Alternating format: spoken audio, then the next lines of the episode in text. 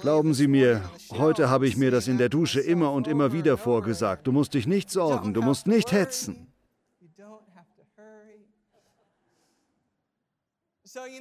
Man sagt, dass über einen ausreichend langen Zeitraum gesehen Prediger nur eine einzige Predigt halten. Jeder Prediger hat ein Thema, das er in jede Predigt integrieren kann, unabhängig davon, was das Thema ist. Darüber dachte ich die letzten Wochen nach. Ich fragte mich, da ich ja noch nicht so viele Predigten gehalten habe, was wohl mein Thema sei. Ich fing an darüber nachzudenken und bin zu dem Schluss gekommen, dass es Vertrauen ist. Vertrauen. Vertrauen in Jesus, Vertrauen in Gott. Warum ist das so? Ich denke, weil ich es zu mir selbst predige. Vertrauen ist eine schwierige Sache. Vertrauen ist mühsam, Vertrauen ist schwer. Also werden wir heute über Vertrauen sprechen. Vertrauen ist der sichere Verlass auf die Charaktereigenschaft, Stärke oder Wahrheit eines Menschen oder einer Sache. Das macht Vertrauen aus.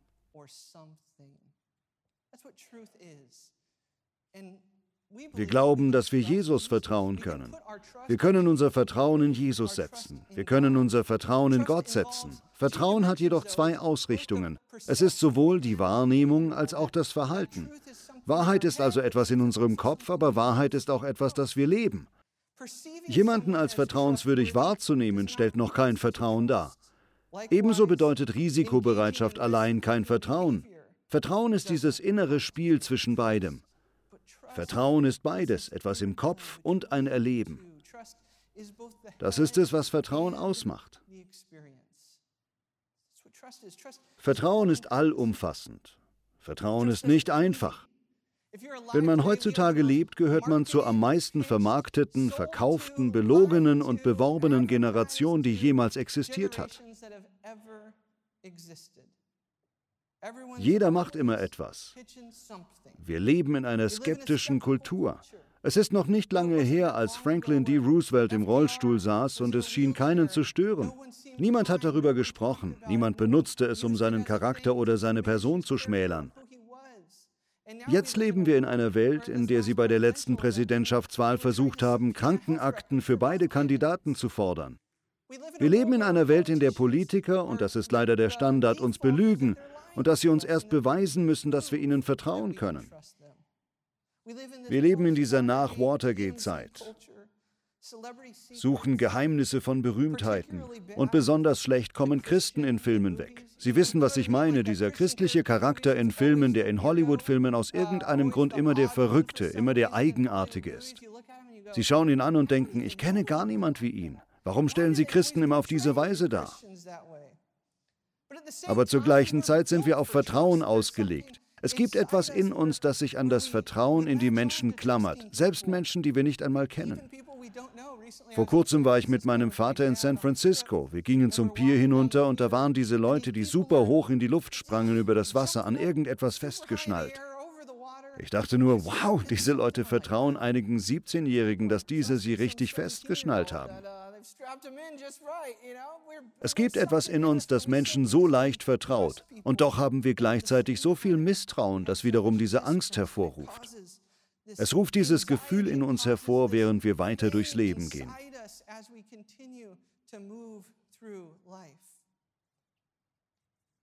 Das ist die Grundlage von dem, was ich sagen will, dass Gott sie liebt. Gott liebt sie. Vertrauen Sie darauf? Können Sie darauf vertrauen, dass Gott Sie liebt? Auch wenn Sie heute sonst nichts verinnerlichen, ich sage Ihnen, dass Gott Sie so liebt, wie Sie sind. Es gibt nichts, das jemand von uns tun könnte, nichts, absolut nichts, das jemand von uns tun könnte, damit Gott uns mehr liebt oder weniger. Gott liebt uns. Das ist die Wahrheit, auf die wir vertrauen können. Hannah hat uns den Abschnitt aus dem ersten Johannesbrief Kapitel 4 ab Vers 13 vorgelesen. Dort heißt es, dass wir mit Gott verbunden bleiben und er mit uns wissen wir, weil er uns seinen Geist gegeben hat. Außerdem haben wir es selbst erlebt und können bezeugen, dass Gott der Vater seinen Sohn in diese Welt gesandt hat, um sie zu retten. Und wer bekennt, dass Jesus Christus der Sohn Gottes ist, der bleibt in Gott und Gott in ihm. Beachten Sie den letzten Vers. Wir haben erkannt, dass Gott uns liebt und wir vertrauen fest auf diese Liebe. Wir haben es erkannt und vertrauen fest auf die Liebe, die Gott für uns hat. Tun wir das? Wirklich? Vertrauen wir Gott? Was bedeutet erkennen und fest darauf vertrauen? Was bedeutet erkennen und glauben? Was bedeutet erkennen und vertrauen? Es geht um Vertrautheit. Es geht um Erfahrung. Wissen wir nur von Jesus oder kennen wir Jesus? Es muss vom Kopf zum Herzen übergehen. Es ist eine Kombination von diesen Dingen, die zusammentreffen, um eine Vertrauensbeziehung zu Gott aufzubauen.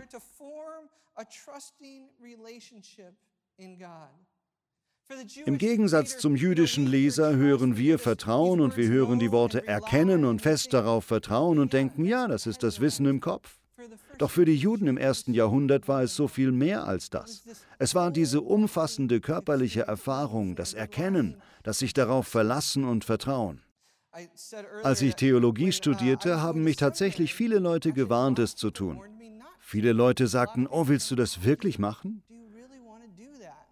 Ich antwortete, ja, natürlich will ich das. Ich möchte Theologie studieren. Warum machen sich so viele Leute Sorgen?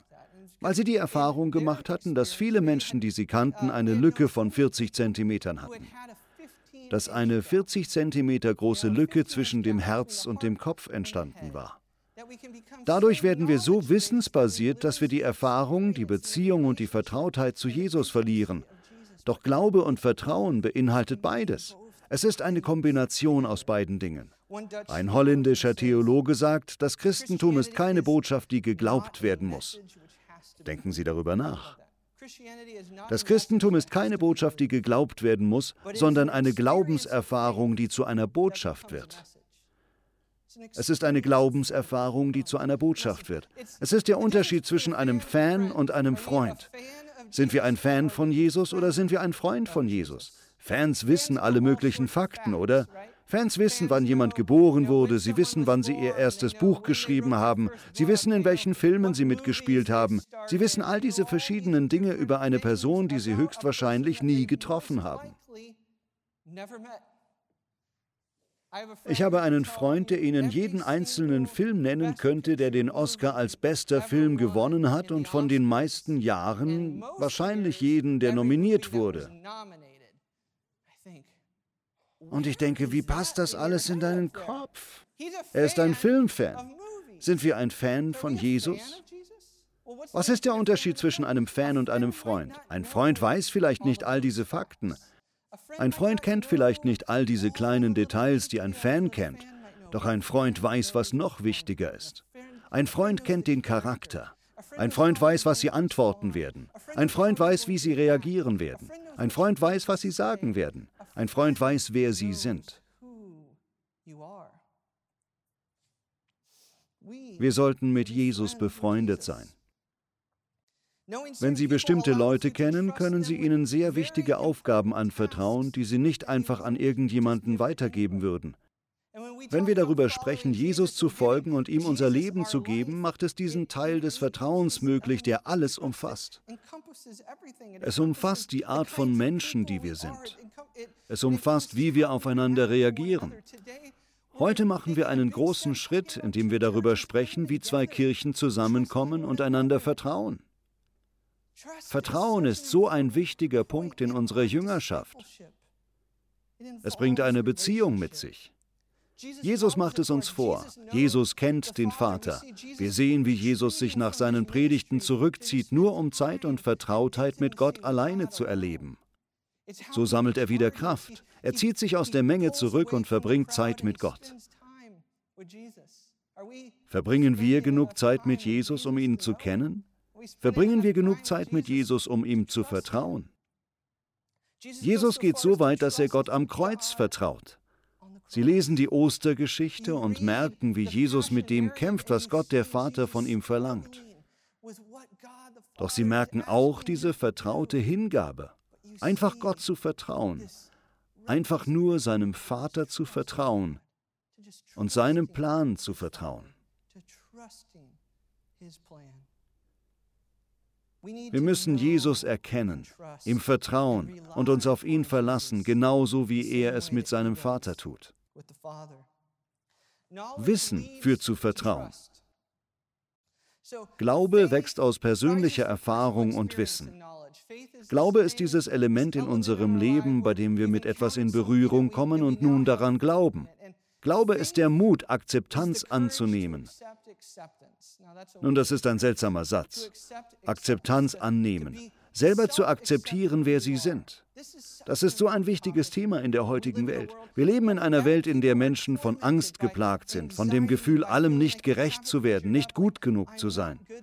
Sogar jetzt, während wir über die Liebe sprechen, die Gott für uns bereithält, weiß ich, dass einige in diesem Raum denken, aber Chad, du weißt nicht alles, du weißt nicht, was ich gestern getan habe. Du kennst meine Gedanken nicht, du kennst meine Erziehung nicht, du weißt nicht, was passiert ist. Es kann nicht sein, dass Gott mich so liebt, wie du es sagst. Doch die Berufung des christlichen Lebens ist Akzeptanz. Glaube ist der Mut zu akzeptieren, wer sie sind, anzunehmen, dass Jesus sie so liebt, wie sie sind. Was für eine starke Aussage, die es für uns zu begreifen gilt. Das verändert alles. Dass Jesus mich so liebt, wie ich bin. Jede Form der Selbstablehnung, ich schaue nicht gut genug aus, ich bin nicht schlau genug, ich sündige zu viel, ich tue dies, ich tue jenes, keine Chance. Jede Form der Selbstablehnung ist ein Zeichen, dass wir Jesus nicht vertrauen. Bemühen Sie sich darauf zu vertrauen, wer Jesus ist. Die Bibel sagt uns, wie man Vertrauen aufbauen kann. Es ist Glaube plus Hoffnung. Glaube plus Hoffnung. Glaube entsteht durch persönliches Erleben von Jesus dem Herrn. Hoffnung ist das Vertrauen auf die Verheißung Jesu, begleitet von einer Erwartung, eine Erwartung der Erfüllung. Wir sehen das alles in der Bibel. Doch eine der Geschichten, in der wir es sehen, ist die Geschichte im Lukasevangelium von dem Hauptmann und seinem Diener, der im Sterben liegt. Der Hauptmann vermischt die Kombination aus Glaube und Hoffnung. Er sagt, ich bin es nicht wert, dich in meinem Haus zu empfangen. Sag nur ein einziges Wort, dann wird mein Diener gesund. Wie reagiert Jesus? Ich liebe es, wie es die Bibelübersetzung Hoffnung für alle ausdrückt. Jesus wandte sich der Menschenmenge zu, die ihm gefolgt war. Eins ist sicher. Nicht einmal unter den Juden in Israel bin ich einem Menschen mit einem so festen Glauben begegnet. Ein Mensch mit einem so festen Glauben. Wenn ich das heute lese, denke ich an meine eigene Geschichte. Wo ist mein Vertrauen in Jesus? Wie äußert sich mein Vertrauen in Jesus in meinem Leben? Ein Mensch mit einem so festen Glauben. Ist mein Vertrauen sichtbar? Lebe ich ein Leben voller Vertrauen, das für alle sichtbar ist? Lebe ich ein Leben, von dem die Leute sagen, dieses Vertrauen in Gott möchte ich auch haben? Unerschütterliches Vertrauen ist eine seltene und kostbare Sache. Es erfordert ein gewisses Maß an Mut, das an Heldenhaftigkeit grenzt. Doch es heißt nicht automatisch, dass sie alles bekommen, was sie wollen. Wir bereiten uns gerade darauf vor, unser kleines Baby zu bekommen. Es dauert noch ein paar Wochen, vielleicht Tage. Ich weiß. Ich habe Hillary heute Morgen angeschaut und gesagt, Schatz, bitte bekomm heute kein Kind. Es heißt nicht automatisch, dass wir alles bekommen, was wir wollen. Hillary hat mich daran erinnert. Sie sagte, Schatz, du kannst nicht der Schwache sein. Du kannst nicht der Schwache sein. Du kannst nicht derjenige sein, der immer aufgibt. Ich weiß, es wird hart werden. Wissen Sie, Kinder bekommen nicht immer das, was sie wollen, denn die Eltern wissen, was das Beste für sie ist. Das ist herausfordernd für das Kind. Ich hoffe, mein Kind wächst mit dem Vertrauen zu mir auf, dass ich weiß, was das Beste ist, egal ob es bekommt, was es will oder nicht. Mit Vertrauen leben heißt nicht automatisch, dass wir bekommen, was wir wollen. Mit Vertrauen leben heißt nicht, dass wir Klarheit bekommen. Glauben Sie mir, ich verspreche Ihnen keine Klarheit. Ich sage nicht, wenn wir uns einfach nur bemühen, Gott mehr zu vertrauen, werden sich alle Puzzleteile des Lebens ordnen. Ich wünschte, es wäre so, ist es aber nicht. Beim Vertrauen geht es nicht um Klarheit. Eine meiner Lieblingsgeschichten, und Bobby Schuller hat sie auch schon erzählt, ist die Geschichte des berühmten Professors und Ethikers John Kavanaugh. Er war erschöpft und versuchte herauszufinden, was nächstes Jahr in seinem Leben kommen sollte. Er nahm ein Sabbatjahr vom Unterrichten und ging zu Mutter Teresa nach Kalkutta. An einem seiner ersten Tage dort kam Mutter Teresa zu ihm und sagte, John, ich bin so froh, dass du hier bist. Gibt es irgendetwas, das ich für dich tun kann? Er antwortet, da gibt es tatsächlich etwas, Mutter Teresa, du kannst für mich beten, du kannst für Klarheit beten. Ich kann mir nur vorstellen, wie es aussah, als Mutter Teresa ihn anfuhr, nein, das werde ich nicht tun. Nun, warum nicht? Es schien, als wäre Klarheit das gewesen, was du immer hattest. Sie entgegnete, nein, ich hatte nie Klarheit. Was ich jedoch hatte, war Vertrauen. Daher, John, werde ich dafür beten, dass du lernst, Gott zu vertrauen. Manchmal sehnen wir uns so sehr nach Klarheit, dass wir die Gefahr ausblenden. Im Leben blenden wir die Gefahr des Vertrauens aus. Oh Mann, diese Momente im Leben, in denen wir denken, okay Gott, leite mich, Gott, gib mir Klarheit, Gott, was soll ich tun? Wir sehnen uns so sehr nach Klarheit, dass wir jedes Risiko beseitigen, herauszutreten und etwas im Glauben zu tun. Herauszutreten und etwas zu tun in dem Wissen, dass Jesus nah bei uns ist. Der Weg des Vertrauens ist eine Bewegung in Richtung Unklarheit, ins Unbekannte, in die Ungewissheit. Das bedeutet, dass ich im Nebel des Lebens sorgenfrei leben kann und weiß, an wessen Hand ich mich festhalte. Das ist es, was Vertrauen ausmacht. Ich habe heute über eine meiner liebsten Geschichten nachgedacht, die mit Vertrauen zu tun hat. Ich weiß, dass ich kurz davor bin, Vater zu werden, denn ich musste mit den Tränen kämpfen, als ich darüber nachgedacht habe. Es geht um eine Geschichte eines Vaters, der mit seinen zwei Söhnen am Hafen angelt. Der Vater, und ich sehe mich eindeutig in dieser Position, vertieft sich ganz ins Angeln und ist darauf konzentriert, was passiert und wo die Köder sind und all diese Sachen. Die zwei Jungen stehlen sich irgendwie davon. Der ältere Bruder wird abgelenkt und verliert seinen jüngeren Bruder aus den Augen und das nächste, was jeder hört, ist ein Platsch.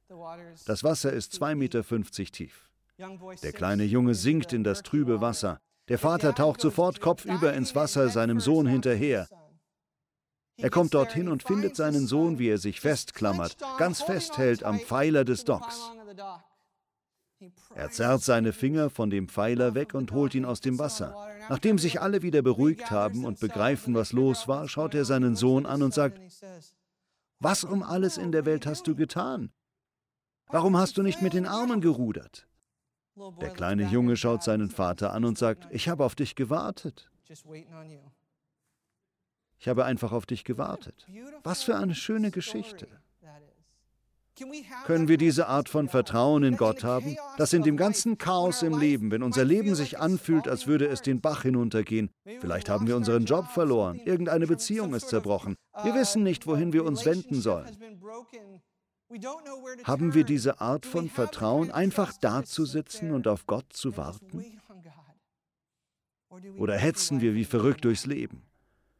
Versuchen wir es einfach hinter uns zu bringen und bewegen uns irgendwie vorwärts.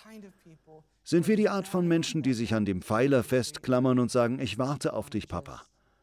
Ich warte einfach auf dich. Wenn wir Gott erleben, fangen wir an zu vertrauen. Wenn wir Gott nicht vertrauen, liegt das wahrscheinlich daran, dass wir nicht genug von ihm erleben. Wie ich schon gesagt habe, wir leben einfach in einem so verrückten Tempo. Eine Sache kommt direkt nach der anderen. Wie sieht es aus, wenn wir die Art von Menschen sind, die langsamer werden? Langsamer werden. Zeit mit Gott verbringen. Zeit damit verbringen zu lernen, was es bedeutet, sich um mehr Vertrauen zu bemühen. Wir dienen einem unglaublichen Gott. Ich saß in der Kirche und dachte über eine Geschichte aus der Bibel nach, die zeigt, wie erstaunlich Gott ist und wie genau er uns kennt und kennenlernen möchte.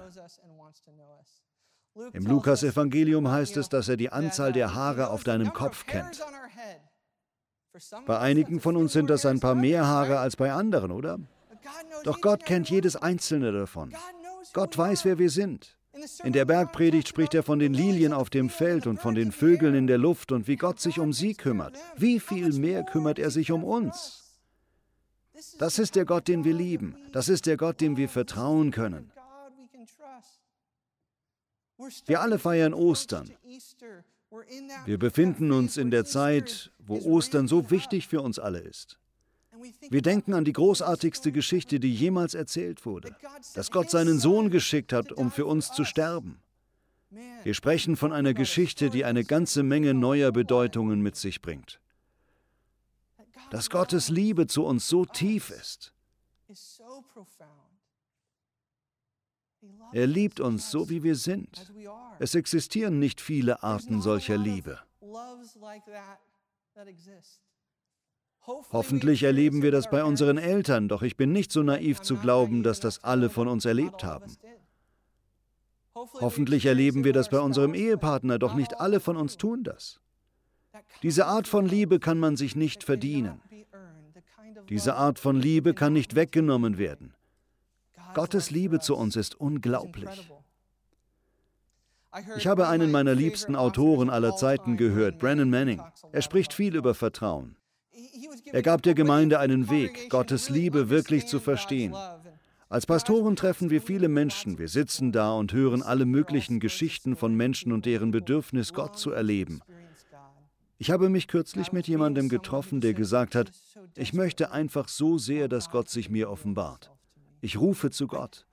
Ich weiß nicht, ob ich glauben kann. Ich möchte einfach nur, dass Gott in meinem Leben offensichtlich ist. Es bricht mir das Herz, wenn ich sowas höre. Also nur für eine Minute versetzen Sie sich, das ist das einzige Mal, dass Sie das tun sollten, versetzen Sie sich in Gottes Lage. Stellen Sie sich vor, für eine Minute, Sie wären Gott, okay? Stellen Sie sich vor, Sie sind der Gott des Universums, der Gott, der alles geschaffen hat. Da gibt es eines Ihrer Geschöpfe, das Sie anschaut, sich nach Ihnen sehnt, zu Ihnen ruft, eine Beziehung zu Ihnen möchte. Beziehung, Vertrautheit möchte. Was sagt Ihnen Ihr Herz? Ihr Herz sollte warm werden. Ihr Herz sollte sagen, ja, ich möchte diese Beziehung zu dir. Nehmen Sie das, was Sie fühlen, und multiplizieren Sie es exponentiell. Dann werden Sie ein Gespür, ein bisschen Gespür für die Art von Liebe bekommen, die Gott für Sie hat.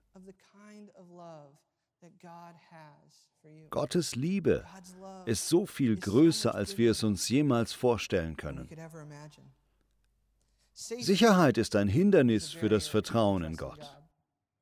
Sie wissen, viele von uns führen ein ziemlich bequemes Leben. Wir leben in den Vereinigten Staaten.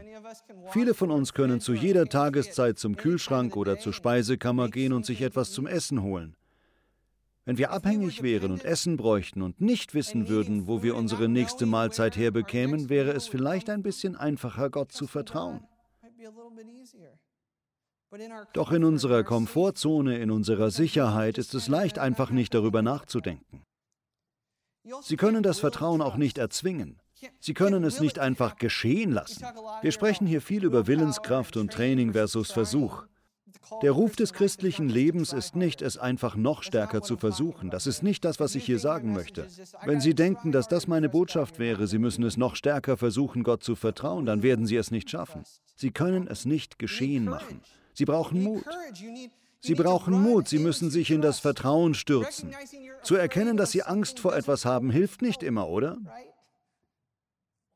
Ich denke an all die Dinge in meinem Leben, vor denen ich Angst hatte. Nur weil ich erkannte, dass ich Angst habe, machte es mich nicht weniger ängstlich, oder? Mut ist es, wenn Sie weiterhin Angst haben. Mut ist es, wenn Sie Angst haben und trotzdem weitermachen. Vertrauen erfordert Mut. Es ist schwierig. Es ist schwierig zu sagen, Herr, ich vertraue dir in allem.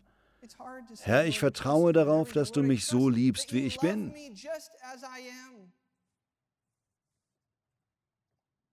Was würde es bedeuten, einen mutigen Schritt zu wagen, um Gott zu erleben?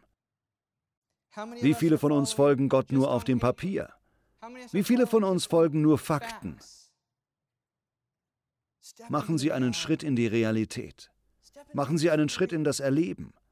Machen Sie einen Schritt in eine Vertrauensbeziehung und beobachten Sie, was Gott tun wird. Lassen Sie uns beten. Vater, wir sehnen uns danach, dir zu vertrauen, wie Jesus dir vertraut hat, wie Jesus es uns gezeigt hat. Deinen Händen vertrauen wir unseren Körper an, unsere Seele, unseren Geist und diesen ganzen Tag, den Morgen, den Nachmittag, den Abend und die Nacht. Was auch immer du von uns möchtest, wollen wir auch. Wir verzehren uns nach dir und vertrauen dir mitten in unserem Leben. Deinem Herzen vertrauen wir unsere Herzen an. In welcher Form auch immer sie sind. Abgelenkt, ungewiss, unsicher. Wir verlassen uns auf dich, Jesus, unseren Herrn.